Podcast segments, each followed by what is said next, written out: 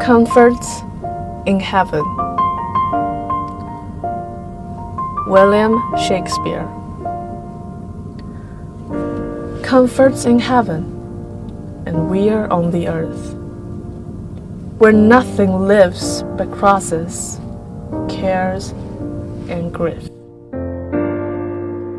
本诗朗读者叶利亚，摘自东南大学出版社《丝织的帐篷： 经典英语诗歌选译》一书。